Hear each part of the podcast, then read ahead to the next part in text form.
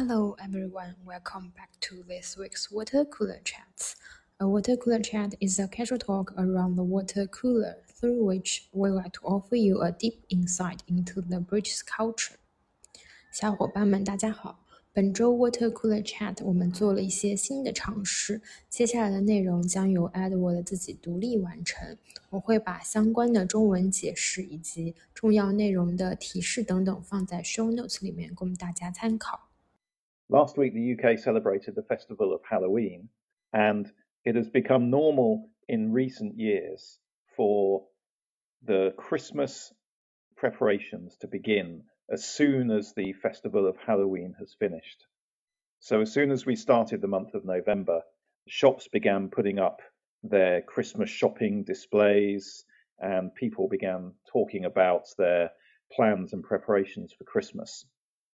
And this year, at the very beginning of the month, a report was issued that looked at how Christmas traditions in the UK have been changing over the last few years.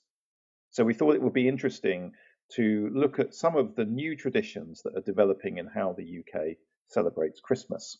The first of those new traditions is in the area of Christmas decorations. Uh, it's been normal for a long time for people to decorate inside their houses with things like Christmas trees, um, tinsel, and lights, and things like that. But what this report showed us is that it's becoming increasingly common for people to want to decorate the outside of their house as well as the inside for Christmas. So, more and more people are spending money on elaborate sets of lights to put up outside their houses. And certainly I've seen this in recent years walking around my neighborhood uh, near Christmas. I see lots and lots of houses covered with colored lights. And not only lights, but some people put models in their gardens at the front of their houses, models of Father Christmas or models of his reindeer. Uh, I've even seen one house that puts up a big model of Father Christmas flying an aeroplane. So this is something that's becoming more and more common in the UK in recent years. Another change with Christmas decorations is that uh, whereas it used to be normal for people to put up a Christmas tree inside their house, it's becoming increasingly common for people to put up two Christmas trees inside their house. One of those Christmas trees will be put up uh, in a room where people might have visitors and it will be a more expensive Christmas tree, one designed to look very smart, very elegant, very impressive. So it's a Christmas tree to impress your visitors. And then the second Christmas tree will be put up in a room uh, where only the family will see it. That will probably be a cheaper Christmas tree, and it will be the Christmas tree that people will decorate um, with their old, maybe slightly less impressive, but traditional family decorations, decorations that perhaps mean something because they're the decorations they've used for years and years. So it's as though you have one Christmas tree to impress all your friends and another Christmas tree that's just for you and your family.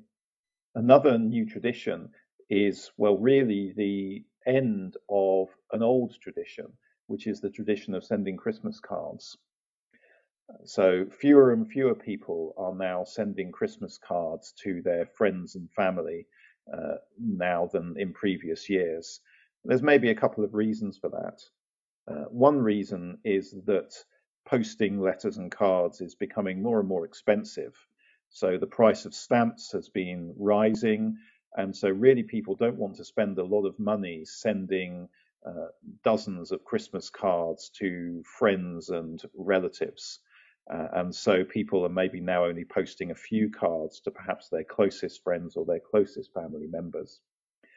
Another reason is just people don't want to make the effort of writing Christmas cards anymore.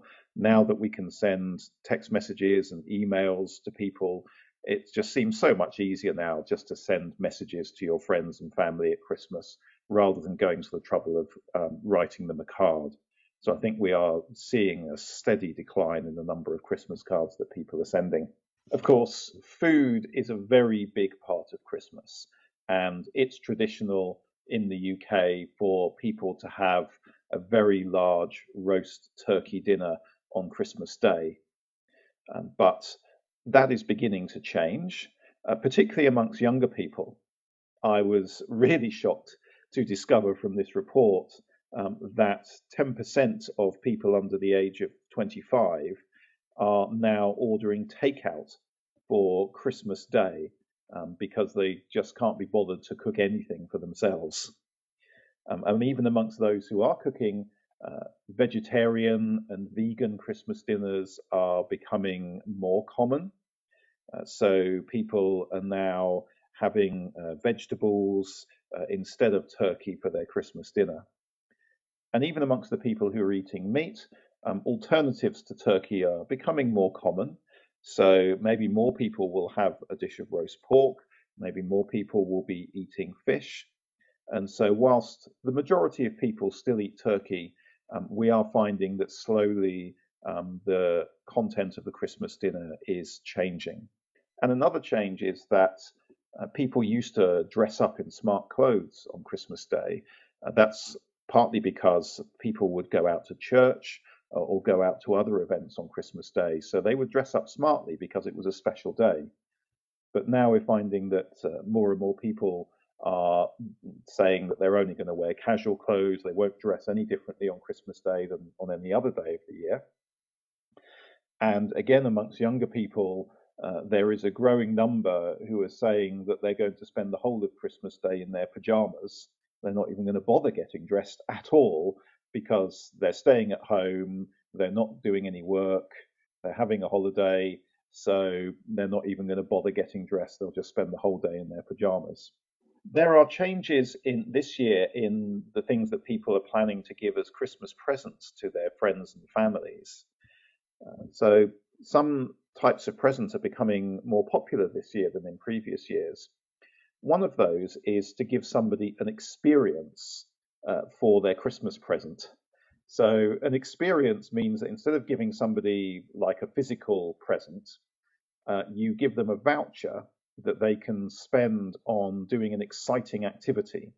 So, examples of some experiences might be um, going for a balloon ride in a hot air balloon, uh, spending the day driving a racing car, or going somewhere where you can design and make your own perfumes.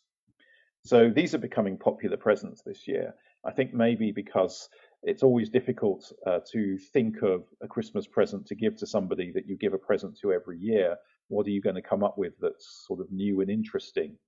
Uh, and so these experience days are becoming quite popular. Uh, another thing that's becoming quite popular this year are giving people craft kits.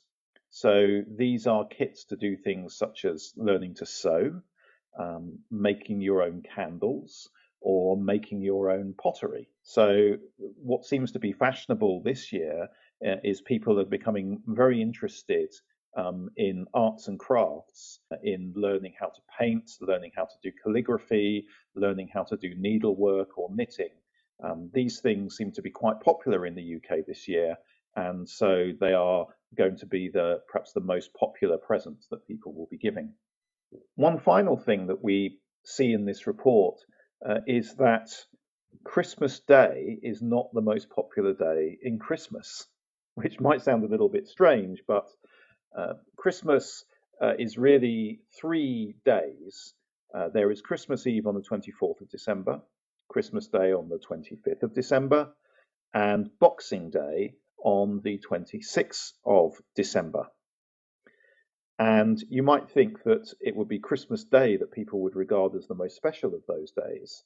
Um, but in fact, the report has shown that for the majority of people, either Christmas Eve or Boxing Day is their favourite day of the Christmas festival, not Christmas Day itself. And I think that's perhaps because Christmas Day itself is seen by many people as quite a stressful day. You've got this big meal to prepare, so the person who's got to cook the big dinner um, will be very worried about that going well. Um, you've got uh, all of the uh, pressure of uh, meeting up with your family, uh, all of those things. And perhaps just because people are expected to have a great day on Christmas Day, so they feel under pressure to really enjoy it, which means they don't enjoy it very much. Uh, whereas for many people, the anticipation of Christmas on Christmas Eve, the sort of looking forward to Christmas Day, they find more enjoyable than the day itself. And then for many other people, um, they much prefer Boxing Day because it's more relaxed than Christmas Day, and there's a feeling that ah, Christmas Day is out of the way, everything went okay, now I can relax and enjoy myself on the 26th of December. And I think I can relate to that because I think probably I prefer Christmas Eve the most of the three days of Christmas.